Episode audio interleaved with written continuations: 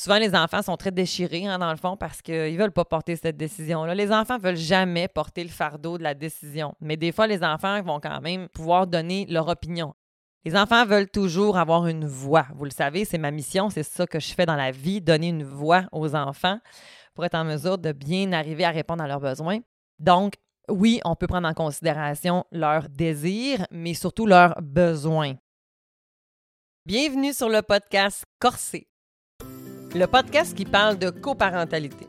Que tu sois en couple ou séparé, ou que tu aies toute autre forme de coparentalité, sache que je suis là pour t'aider à former une équipe sécurisante avec ton coparent.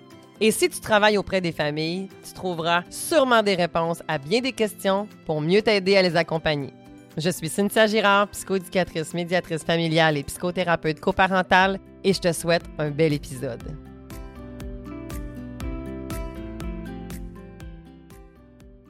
Maman, est-ce qu'on va voir encore papa quand on va avoir déménagé? Le déménagement d'un des parents quand on est séparé est un sujet délicat que j'ai envie d'aborder avec vous aujourd'hui. Ce n'est pas si facile que ça. Il y a beaucoup de choses à considérer et c'est pour ça qu'aujourd'hui, j'ai envie qu'on ait cette discussion. Quand on est en couple et qu'on décide de déménager, bien entendu, c'est un choix de famille que l'on va prendre. Et une fois que les parents se sont entendus, on fait nos bagages et on s'en va. Par contre, quand les parents sont séparés et qu'un des deux souhaite déménager, cela peut engendrer une modification de la garde. Le déménagement, premièrement, c'est un changement important dans la vie de nos enfants. Donc, c'est le genre d'information que l'autre parent devrait être au courant avant d'en informer les enfants. Si tu as envie d'aller un peu plus loin, en fait, sur les changements importants, quoi dire, quoi pas dire avec son coparent, dans le descriptif de l'épisode d'aujourd'hui, je t'ai mis l'épisode de la saison 1 où est-ce que j'étale en long et en large les distinctions justement de qu'est-ce qu'on se dit, qu'est-ce qu'on se dit pas, les fameux changements importants à considérer que l'autre parent devrait être avisé. Ceci étant dit, je continue avec les aspects du déménagement. En fait, si un parent veut déménager, ça ne veut pas nécessairement dire en fait que lui qui veut déménager avec les enfants, c'est lui qui va partir avec les enfants. Je vous dirais qu'il y a beaucoup de cas de figure en fait et que c'est une situation qui va être examinée par les tribunaux dans la mesure où est-ce qu'on n'aurait pas d'entente, en fait, si maman et papa et ou maman, maman, papa, papa n'arrivent pas à décider ensemble, je vous invite à aller en médiation pour pouvoir vous aider à prendre cette décision-là qui est importante. Mais autrement, c'est un juge qui va devoir statuer sur la décision finale. Donc, quand on est en posture où est-ce qu'un des deux veut déménager, ce n'est pas aussi simple que de se dire, par exemple, ben, c'est moi qui avais la garde, alors c'est moi qui va quitter. Non. Pourquoi, en fait? Parce qu'on doit se baser, les tribunaux vont souvent se baser sur plusieurs critères. Donc, par exemple, c'est quoi le motif, en fait, du déménagement? Ça, c'est important. C'est sûr que c'est pas toujours évident à trancher, mais quand même. Est-ce que c'est une décision qui est mûrement réfléchie ou est-ce que c'est plutôt un coup de tête? Est-ce que le plan qui est proposé est réaliste ou plus ou moins? En fait, genre, par exemple, je voudrais devenir euh, danseuse internationale. OK, ça c'est un souhait. Maintenant, est-ce que ça va être une réalité? Puis qu'est-ce que ça va amener à l'enfant comme situation de vie? Hein? C'est il faut que tu cours à tout bout de champ les, les auditions, que tu es beaucoup parti pour, au niveau des, spectacles qui sont souvent dans des horaires atypiques pour un enfant ou quoi que ce soit. Bien, ça se peut que, même si tu avais la garde, que ça ne veut pas nécessairement dire que ça va aller dans ton sens. OK? Si l'objectif de ton déménagement, c'est de te débarrasser de ton autre parent, si ton objectif, c'est de ne plus avoir affaire avec l'autre parce que tu es à bout, tu es en chicane, ben, je suis désolée, ça, ça ne marche pas vraiment. OK? C'est pas vraiment une super option. Il faut qu'on regarde aussi, c'est quoi les critères au niveau de l'enfant? Est-ce que, premièrement, l'enfant veut-il déménager ou pas? Puis ça, ben, on va avoir un épisode dans la saison 3 de Corsé, justement, un peu plus tard, pour parler du désir versus le besoin des enfants, qui peut être complètement deux choses, en fait. Souvent, les enfants sont très déchirés, hein, dans le fond, parce qu'ils ne veulent pas porter cette décision-là. Les enfants ne veulent jamais porter le fardeau de la décision. Mais des fois, les enfants vont quand même pouvoir donner leur opinion. Les enfants veulent toujours avoir une voix. Vous le savez, c'est ma mission, c'est ça que je fais dans la vie, donner une voix aux enfants pour être en mesure de bien arriver à répondre à leurs besoins. Donc, oui, on peut prendre en considération leurs désirs, mais surtout leurs besoins. OK? Par exemple, euh, je sais pas, mon ado de 15 ans qui voudrait partir euh, avec son autre parent, mais que là, dans le fond, l'objectif, c'est, euh, je sais pas, parce qu'il veut plus aller à l'école ou il veut plus quoi que ce soit, ben ça veut pas nécessairement dire que c'est la meilleure décision pour son besoin. Est-ce que ça veut dire qu'il ne pourra pas partir? Non, c'est pas ça que je t'ai dit. Mais c'est de considérer c'est quoi les besoins en arrière des désirs. OK? L'autre chose, ben, c'est le milieu dans lequel l'enfant évolue actuellement. Ben, comment ça se passe, tu sais, justement. Donc, est-ce qu'il est attaché à ses deux parents? Est-ce qu'il y a une fréquence de contact avec les deux parents? Donc, de quoi a l'air son ancrage dans ces deux différents milieux? Bien entendu, une fois qu'on a statué sur quelle sera la garde, ben, c'est sûr qu'il va y avoir des changements dans le fond au niveau de la pension alimentaire, au niveau des frais de déplacement et tout ça. Il va y avoir différentes choses qui vont être au niveau financier, mais c'est pas tant le point que je veux aborder aujourd'hui. Vous devez savoir qu'en 2021, quand la réforme sur la loi du divorce est arrivée, il y a eu beaucoup de balises, entre autres énormément sur la violence conjugale, la violence familiale, mais aussi en lien avec le déménagement d'un des deux parents. Donc, les gens qui sont mariés ont vraiment comme des, des étapes à suivre, en fait, si on veut. Donc, si le déménagement amène un changement de temps parental, ben euh, ils auront des formulaires à remplir, à faire des demandes, ils ont des délais à respecter, euh, ils doivent proposer justement un nouveau calendrier de temps parental à l'autre parent. Donc, l'objectif étant de ne pas avoir besoin d'un tribunal, hein, dans le fond, qui va venir décider à la place des parents. C'est toujours le souhait, en fait, de la justice qu'on puisse arriver à ce que les deux parents n'aient pas besoin de demander à un juge de trancher.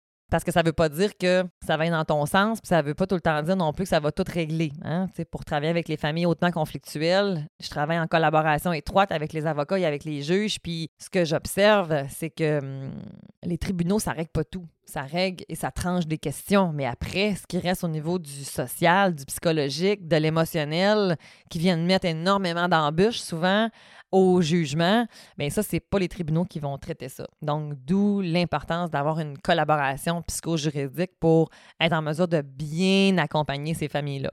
Donc, quand le parent qui souhaite quitter va exprimer à l'autre parent son souhait, bien, le plus tôt possible sera le mieux, bien entendu, parce que parfois, c'est pas si simple que ça.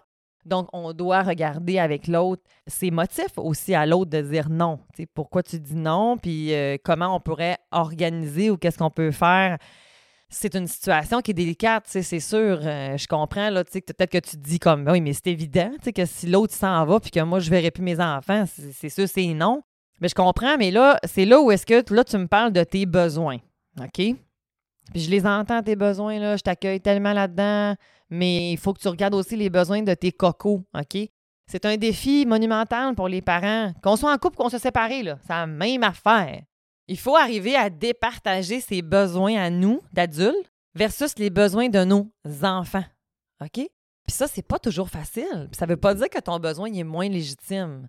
Mais c'est juste que si, par exemple, le plan de déménagement de ton coparent, qui en a, mettons, la garde complète, OK, par exemple, tu sais, qu'il y a le temps parental, qu'il y a plus de temps parental, puis que toi, mettons, tu vois ton enfant une fin de semaine sur deux, puis que si, mettons que tu peux pas là, avoir plus que ça, là. C'est pas possible à cause de ton travail ou à cause d'une raison, je sais pas, X, Y, je comprends. Mais c'est quoi l'opportunité que ton enfant peut vivre aussi à travers tout ça? Puis est-ce qu'on peut remanier le calendrier parental, en fait, pour faire en sorte que tu vas voir ton enfant à d'autres moments?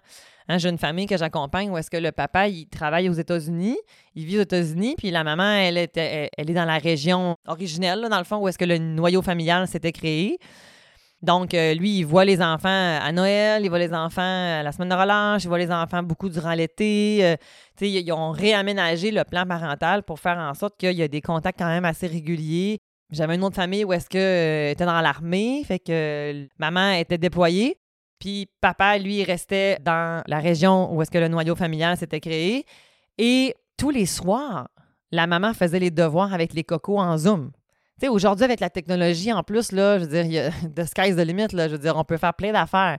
Fait que les enfants arrivaient de l'école, ils se connectaient, ils passaient comme une grosse heure avec leur mère à faire les devoirs. Puis pendant ce temps-là, papa, lui, ça lui donnait vraiment un gros lousse, là, tu sais, parce que pendant ce temps-là, il faisait d'autres choses ou quoi que ce soit. Fait que, tu sais, il y a plein de façons, OK, de regarder comment on peut contribuer au développement de notre enfant. Ça va au-delà de des dodos, OK? C'est la même affaire avec mes tout petits. Mes, mes, deux ans et moins, euh, une garde partagée, c'est pas facile. Ça a des enjeux. Là, je suis pas en train de te dire que ça va pas être une garde partagée. Je veux dire au niveau fiscal, je parle. Parce qu'un tout petit de moins d'un an, euh, il faut qu'il voit ses parents super souvent. Puis en même temps, il a besoin énormément de stabilité. Fait que il y a plein de choses qui, qui sont complexes finalement. Donc, si je reviens au déménagement, ben c'est ça qu'il faut qu'on regarde ensemble comme coparents. C'est quoi les avantages et les désavantages, puis comment on peut venir composer avec les désavantages pour être en mesure potentiellement d'avoir accès aux avantages. Hein, si par exemple ton coparent décide de partir en Espagne pendant un an parce que son nouveau conjoint travaille là-bas, ben, tu sais, j'ai peut-être le droit de. ça va peut-être donner l'opportunité à mon enfant de devenir euh, bilingue euh, espagnol, puis peut-être même trilingue euh, au niveau anglophone si ta, langue originelle c'est le français. Fait que, tu sais, il y a différentes manières de le voir. Il a pas, c'est pas coupé au couteau si facilement que ça. Je te donne deux cas, OK, dans le fond, où est-ce qu'on a une garde partagée. On avait une garde initialement. Là, je parle de garde parce que je sais, je parle souvent de temps parental, vous le savez, parce que le mot garde, il est changé dans la loi. Mais je sais que c'est encore facile pour vous, des fois, de bien comprendre. Donc, quand je parle de garde, donc dans mon exemple 1, c'est papa qui a, mettons, le plus souvent les enfants. Les enfants sont plus souvent avec le père, donc on est comme dans une garde dite exclusive. Et la maman voit euh, les cocos une fin de semaine sur deux en lien avec son travail. La maman n'est pas d'accord avec le déménagement du père parce que, bien entendu, ça va faire en sorte qu'elle va, elle moins le voir. Donc, il y a une demande, en fait, à ce moment-là, qui va être placée euh, au juge. Mais là, en fait, ce qui va se passer, c'est que même si, bien entendu, les enfants sont attachés aux deux parents, ça demeure que le père, dans cette situation-là, est la figure qui est, comme dit, plus significative, en fait, justement, pour les enfants. L'âge des enfants, en fait, faisait aussi en sorte qu'il n'avait pas encore commencé l'école, donc est encore à la garderie. Et ça, c'est important parce que quand ils vont avoir dessiné le temps parental, ben jusqu'à la venue de la rentrée scolaire, ben les enfants sont venus plus souvent chez la mère. Et quand les enfants ont commencé l'école, ben à ce moment-là, ils ont redessiné un nouveau calendrier parental. Donc, tout est évolutif en fonction de l'âge et du développement des enfants. Donc, considérant que la mère, elle, dans le fond, au niveau de son travail, elle n'est pas en mesure de recevoir les enfants plus qu'une fin de semaine sur deux parce qu'elle travaille une fin de semaine sur deux, puis sinon, elle travaille de nuit le reste du temps, ce qui fait en sorte qu'elle ne peut peut pas avoir les enfants. Alors, il a été convenu que euh, le papa allait déménager, oui, avec les enfants. Dans un autre contexte, à ce moment-là, on va y aller avec une maman qui, elle, a la garde des enfants. Donc, c'est elle qui a le plus de temps avec les enfants. Puis là, mes exemples, ça aurait pu euh, être maman, maman, papa, papa, euh, bref, tout, est bon, OK? Ça n'a pas rapport avec le sexe, ça a rapport avec la situation des enfants. Donc, la mère, en fait, a rencontré un nouveau conjoint qui, lui, vit à l'étranger. Ça fait trois mois qu'ils sont ensemble, puis il lui offre en fait une vie intéressante. Puis madame, a toujours voulu être artiste, alors euh, elle souhaite déménager avec les enfants pour vivre cette vie-là et tenter de réussir dans le domaine des arts. Le père, dans ce contexte-là, a une fin de semaine sur deux au moment où est-ce qu'il demande à la cour de statuer.